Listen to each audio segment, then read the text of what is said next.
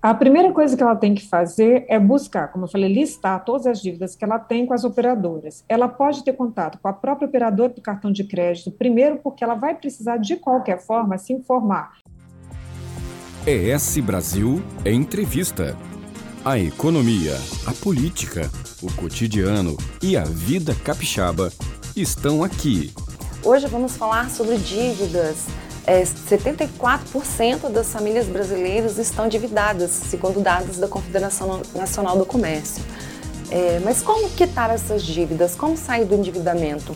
Para falar sobre esse assunto, vamos conversar com a economista, professora da UVV, Adriana Rigoni. ES Brasil Entrevista. É, boa tarde, obrigada por participar.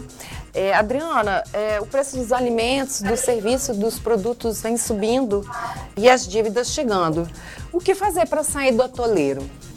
Então, a primeira coisa que a pessoa tem que fazer nesse caso é montar uma planilha para ter um controle financeiro dela. Então, o que ela tem que colocar ali? As receitas, as despesas dela e classificar essas despesas em relação àquilo que é essencial e aquilo que não é essencial.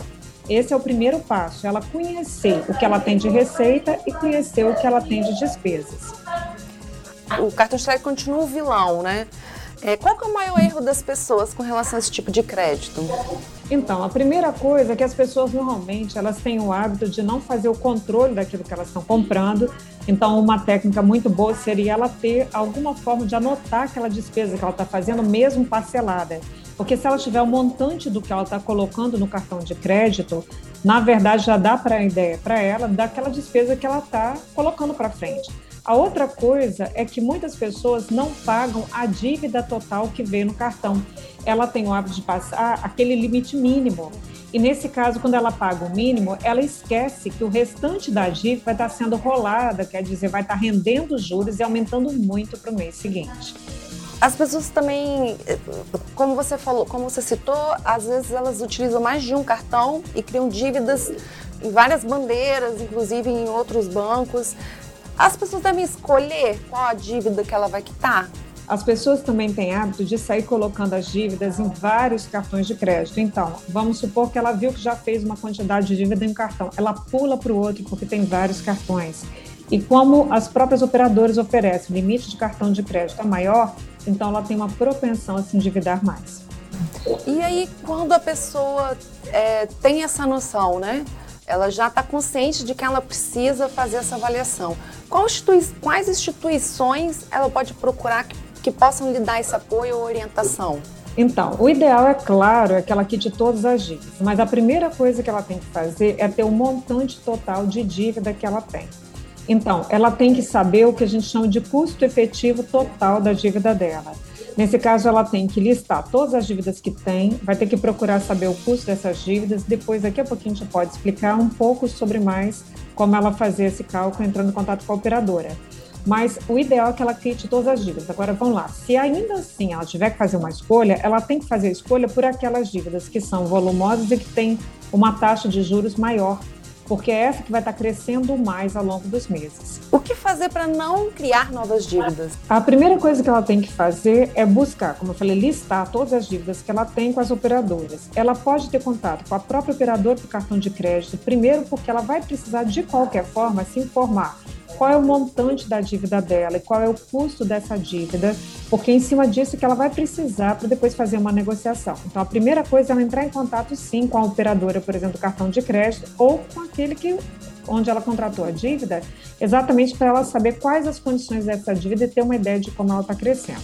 Então, esse é passo um. Agora, de qualquer forma, o PROCON, por exemplo, até mesmo na né, CDL, eles promovem aqueles feirões, por exemplo, para você limpar o nome, e essa é uma boa oportunidade para negociação.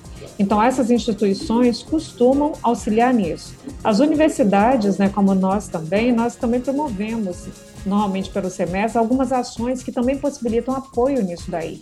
Então, elas podem utilizar essas, vamos dizer, essas facilidades também.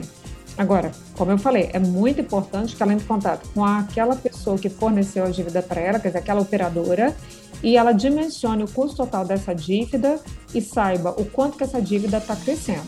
Tá? Sobretudo a taxa de juros, que é um fator muito importante, além do mais, nessa época, os juros no Brasil estão em alta. A questão de você ter um investimento para gerar renda é uma alternativa viável para os brasileiros? Sim, se você tem uma oportunidade no momento desse de ter uma renda extra, ela é muito importante, mas como eu falei, não adianta você gerar uma renda extra se você também não tiver o seu planejamento financeiro e você já não começa a cortar aquilo que é supérfluo. Porque tem muitas pessoas que acabam buscando rendas extras, mas não corta aquilo que estava antes. Então, ela não resolve o problema, quer dizer, ela só arrumou uma nova fonte de renda e se ela não fez esse serviço de educação financeira que é essencial, ela vai ter uma tendência a se endividar novamente. Então, por isso que o primeiro passo, que é uma alternativa de educação financeira mesmo, é montar esse planejamento financeiro, elegendo aquilo que é essencial, aquilo que não é essencial e fazer logo uma reserva, quer dizer, como se fosse uma obrigação para si mesmo, daquilo que ela vai ter de reserva. A reserva pode ser para um projeto futuro de um lazer, por exemplo, em família para as férias, ou mesmo de investimento de alguma coisa que se deseja obter no futuro. Mas, como eu falei, tendo como base esse planejamento, ele é muito importante. Adriana, muito obrigada pela sua participação. O ES Diálogos vai encerrando por aqui. Uma boa tarde. Boa tarde, muito obrigada pela disposição. Diálogos ES Brasil vai ficando por aqui. Lembrando que você pode acessar nosso conteúdo pelo stream, pelo YouTube e, claro, pelo portal ES Brasil. Até a próxima. ES Brasil Entrevista. Quer mais informação qualificada sobre a vida capixaba? Acesse esbrasil.com.br. O Espírito Santo em Revista.